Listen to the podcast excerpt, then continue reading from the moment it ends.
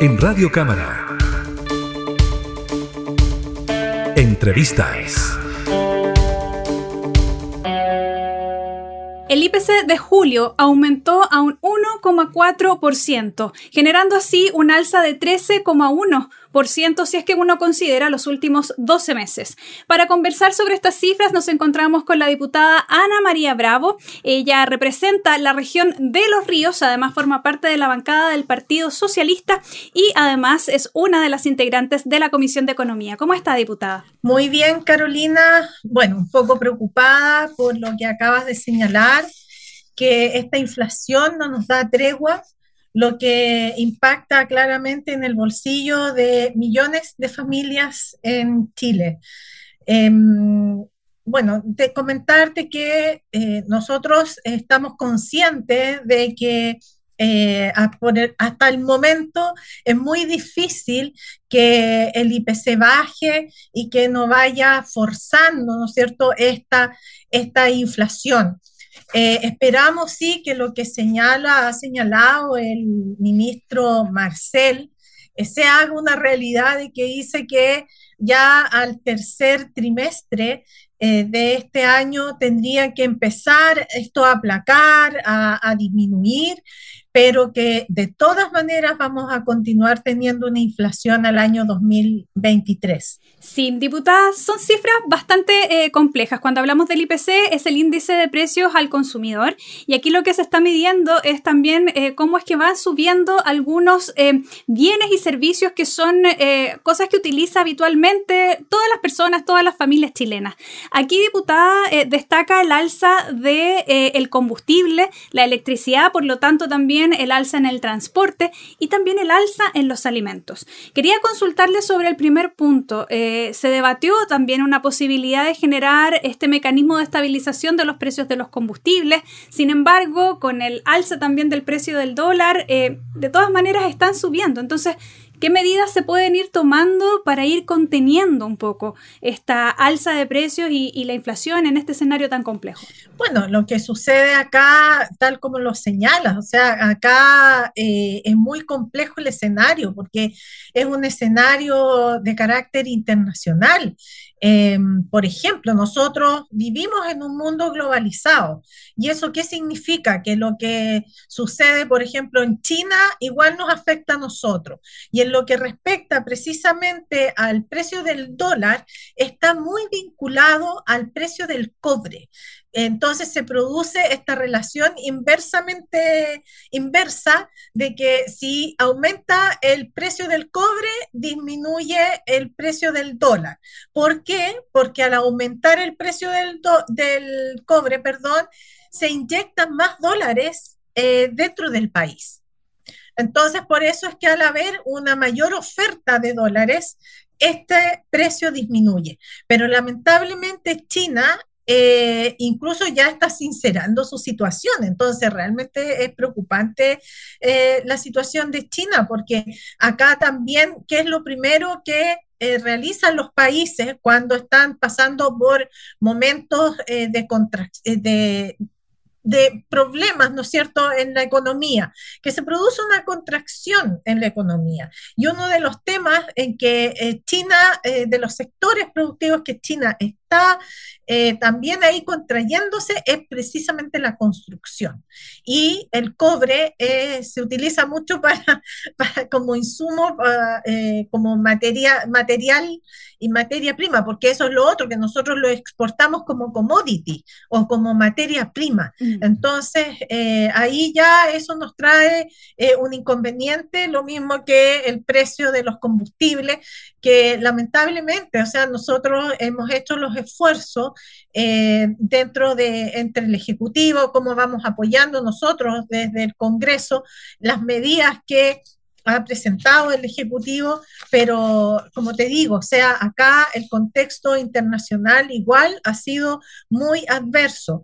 Eh, claramente esta pandemia nos ha golpeado, pero de una manera brutal. Eh, es verdad que ahora nosotros, por lo menos ya en cuanto a la salud y la vida de las personas, ya podemos estar más tranquilos, eh, ya que las variantes del COVID igual, las nuevas, se están acercando cada vez más a un... A a una asintomatología relacionada con un resfrío común, por ejemplo. Eh, igual hay cifras y hay personas que siguen muriendo, falleciendo, pero ya es una situación más controlada gracias a las vacunas eh, y también eh, del autocuidado que tenemos que ahí también hay un tema con el autocuidado porque muchas personas se han relajado pero, en fin, lo importante es que ya desde el punto de vista sanitario, en cuanto a la salud y vida de las personas, ya podemos estar más tranquilos y, también a nivel mundial. Pero eh, viene el tema de esta pandemia desde el contexto social, económico, que no nos da tregua. Eh, se produjo realmente efectos muy negativos eh, para la economía mundial, para el funcionamiento de, la economía. Además, tenemos que señalar que en el contexto interno, también ahí se forzó un poco a eh, contando en algún momento con el tema de los retiros, con el tema de los IFE, em, con mayor eh, circulante, las personas, las familias tenían mayor poder adquisitivo para comprar cosas. Bueno, eso también se sumó en parte a, a esta problemática. Todos sabemos aquí, nosotros estamos inmersos dentro de un sistema de libre mercado en Chile y es el mercado en realidad el que manda. Si al aumentar la demanda, em, eh, la oferta y los precios eh, van subiendo, eh, porque se necesita igual producir más, pero no llega, ¿no es cierto? Es muy difícil que, que, lleguemos a un equilibrio entre cuando sube la demanda, que los empresarios cuenten con los bienes suficientes para satisfacerla. No es instantáneo el tema tampoco, y sobre todo estando en pandemia con una producción más lenta, eh, también el problema de la guerra, bueno, en fin. Ahora a mí lo que me preocupa sí es eh, que ciertas eh, empresas eh, han especulado. Consideramos también que están especulando con los precios.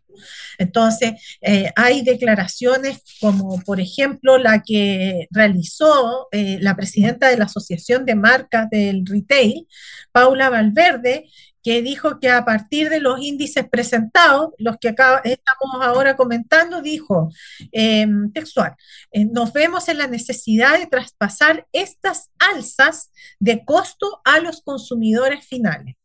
Y nosotros sabemos todas las ganancias que tienen eh, estas empresas, eh, los retail, entonces, que manejan los precios con el tema de, que a veces hay, están los, los, productos como de temporada, un precio normal, después lo bajan, le hacen las ofertas, pero sea, seamos realistas, seamos sinceros, al final los precios reales de esos bienes eh, y de esos productos es el que está en oferta, porque de todas maneras ganan mucho, especialmente si las personas recurren al crédito y, es así también como ellos ganan. Entonces, eh, situaciones como, ejemplos como estos igual son preocupantes porque frente a una situación tan compleja que estamos viviendo, debe existir eh, también solidaridad.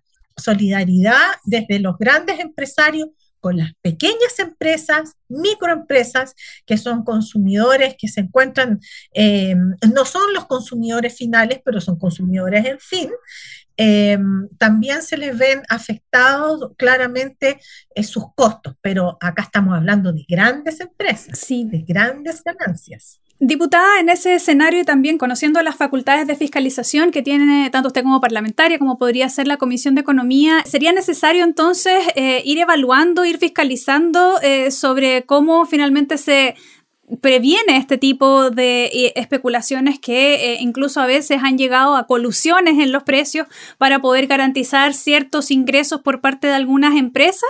Claro, sí, está la labor fiscalizadora y también nosotros hemos enviado oficio a la Fiscalía Nacional Económica desde, desde la Cámara, se han enviado, pero aquí hay un tema que es como igual complejo. Eh, porque hay que llegar, tú, como tú me dices, por ejemplo, a la colusión, pero hay un tema ahí intermedio que va también relacionado eh, con, yo diría, más con un tema de voluntad, podríamos decirlo, de, tener conciencia eh, y mayor solidaridad, porque ese es el problema que nosotros tenemos al estar inmersos dentro de un sistema de libre mercado que como te digo, el mercado es el que manda y ahí se confluyen, ¿no es cierto?, los distintos agentes económicos y tenemos que ver los factores externos, eh, la oferta, la demanda, los agentes externos y, y ahora está como todo, todo, todo se ha, se ha juntado, por decirlo de cierta forma, eh, como en contra de eh, una economía que podamos nosotros decir que ya está estabilizándose, que, está, que estamos ya eh, activándonos como, como economía, porque puede ser que nosotros ya estamos recuperando la productividad, las empresas están funcionando, el comercio, etcétera, pero tenemos otros factores que son importantísimos también para nuestra economía interna, que son los externos, que están muy, eh, que complejizan mucho la situación. Ahora, también tenemos que ver esto como una oportunidad, especialmente en el tema de los alimentos porque por ejemplo, igual, eh, porque tú sabes que todo también se transa en las bolsas del mundo, por ejemplo, los granos, el trigo, y, acá, por ejemplo, hay señales, porque en economía también, eh, eh, cómo se va desenvolviendo la economía en un, en un país, en una región, por ejemplo, hablando de, Sudamérica, por ejemplo, eh, también depende de ese mercado internacional. Y en lo que respecta al trigo, ya existe y ya se ha visualizado que internamente muchas personas están, eh, van a producir trigo internamente. Entonces eso también significa, ah, va a haber más oferta, va a haber una oferta interna, entonces en relación a los precios internacionales se van a estabilizar. O sea, ahora está ocurriendo el efecto inverso que se ha producido durante años, que es que los productos, eh, el mercado internacional, eh, tienen los productos a un precio más bajo que lo que se produce en el mercado nacional. Entonces, ahora esta es una oportunidad también para que los países estén mirando como hacia adentro nuevamente y preocupándose de producir ciertos bienes que históricamente producían, como por ejemplo, en este caso, el trigo, para poder entonces eh, solventar y poder aprovisionar al mercado interno, que claro, o sea, eh, no va a ser un precio tan bajo como los precios anteriores que se tenían cuando uno recurría a las importaciones, ¿no es cierto?, de estos productos, pero claramente esto va a ayudar a que bajen los precios en general y así ir controlando la variación del IPC, que como tú lo has señalado eh, claramente, esto depende de una canasta que se establece una cantidad de bienes y también servicios que van sirviendo como indicadores y van subiendo de precio, bajando de precio para realizar este cálculo de índice de precio del consumidor. Por eso es que es índice de precio del consumidor, porque son precios de bienes que nosotros consumimos y compramos. Sí, diputada, en estos últimos minutitos ya que nos quedan de conversación, quería consultarle también que otro de los efectos, o cómo lo ve usted, digamos, eh, otro de los efectos que va a tener es, por un lado, el IPC también se utiliza para el cálculo de algunos aportes, de algunos bonos que entrega el Ejecutivo, de algunos apoyos, como por ejemplo lo que tiene que ver con eh, la canasta básica esa también va a tener un reajuste en torno al IPC, entonces desde ahí también al menos va a haber eh, algún apoyo a algunas familias, sobre todo más vulnerables, pero por otro lado hay un aumento en la UEF e incluso se cree que podría, eh, bueno, llegaría ya ahora cercano a los 34 mil pesos e incluso podría ir en los próximos meses aumentando hacia los 35 mil pesos. Entonces, hay una ayuda un poco a los sectores más vulnerables, pero aquellos sectores que tienen, por ejemplo, dividendos, eh, van a verse mucho más afectados con el alza de la UEF. Sí, por eso, bueno, eso es una relación que, y un vínculo que, que existe ya muchos años eh, y bueno, y es la, es la reajustabilidad en realidad eh, que se manifiesta a través de la UEF. Habiendo inflación, claramente la UEF aumenta. Ahora, ese es el gran problema que tenemos nosotros con los bancos y las instituciones financieras que cuando uno tiene que pagar un crédito, claro, va subiendo la UEF, en situaciones críticas de eh, economías, ¿no es cierto? Cuando la economía se, se, se, complejiza como lo estamos viviendo ahora, suben los intereses por el tema del Banco Central, etcétera.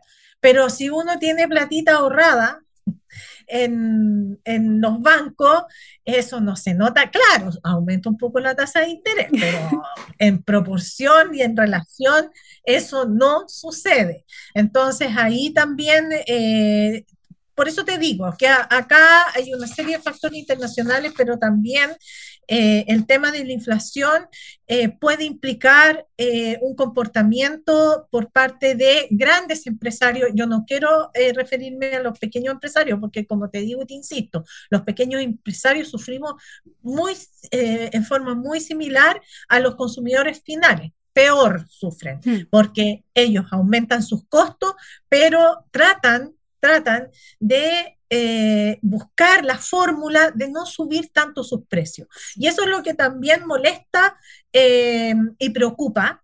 Eh, más que molestar, preocupar, en realidad uno le preocupa que estos esfuerzos los hagan las pymes y no los hagan los grandes empresarios. Mm. O sea, no quieren dejar de percibir o sea, no, no van a dejar de percibir, sino que van a ganar un poco menos.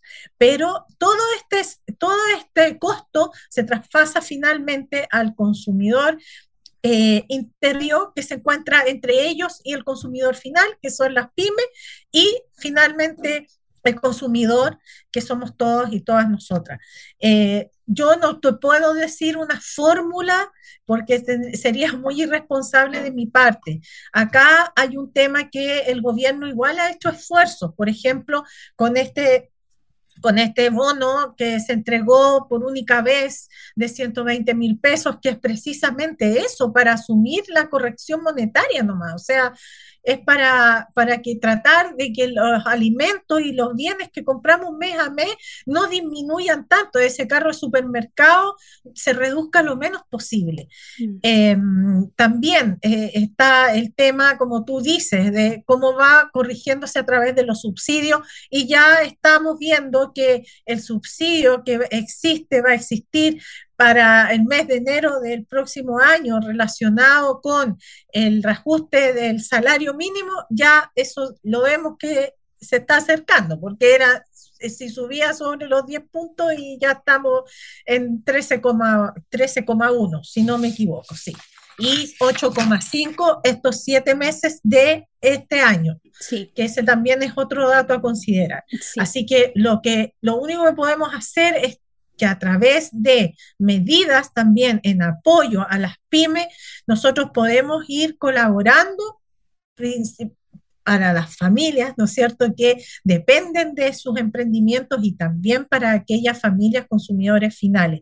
Y es, por ejemplo, los importantes eh, eh, proyectos de ley que ya estamos avanzando. Por ejemplo, el Chaudicom, que igual es una ayuda para encontrar trabajo, para, eh, para principalmente aquellos pequeños empresarios que siempre hicieron un tremendo esfuerzo para no endeudarse o para eh, pagar sus deudas al día, pero que con el estallido social y la pandemia ya eso se hizo prácticamente imposible. Y es por eso que ya pasó al Senado y fue un, un amplio apoyo que recibimos en sala de este Chaudicom para que en ese periodo de estallido social a mayo de este año se prohíba, ¿no es cierto?, esta publicación de, estas deudas morosas. Quiero aclarar en todo caso, abro un paréntesis, que no significa un perdonazo, sino que esas deudas siguen existiendo, lo que pasa es que no se van a ver. Eso es, eso es lo que va a suceder. Entonces, esperemos que también el Senado le dé la celeridad suficiente porque las familias y los pymes necesitan el apoyo ahora. Y estas cifras que estamos viendo y que estamos analizando lo señalan. También hemos logrado, el diputado Manucheri ahí y un grupo de diputados también logramos que se declarara y se votara la admisibilidad del proyecto que le colocamos salvavidas a las pymes, que es que durante 12 meses se congelen los juicios ejecutivos por parte de los la banca, las instituciones financieras y por parte de las deudas de impuestos de la Tesorería General de, de la República. Así que esperamos también que eso vaya avanzando porque eso también va a ser un alivio y todos estos factores van a ayudar a ir mejorando nuestra economía, activando nuestra economía y lograr salir de esta curva eh, compleja y eh, de estos ciclos económicos que existen y este ciclo económico que estamos viviendo y de que esa curva no vaya así para abajo, sino que se estabilice y ya empecemos a, a ir como en una línea más media para ir recuperando nuestra economía. Así es, diputada, que así sea, ¿no? Y que estas iniciativas que usted eh, señala también sirvan en apoyo de las y los pequeños emprendedores y finalmente de todas las familias. Muchas gracias, diputada Ana María Bravo de la región de Los Ríos por conversar sobre estos temas y también darles una bajada, ¿no? Para que la ciudadanía pueda ir entendiendo también este escenario económico que nos está afectando. Muchas gracias, Carolina. Que esté muy bien. Igualmente, hasta pronto. Entrevistas en Radio Cámara.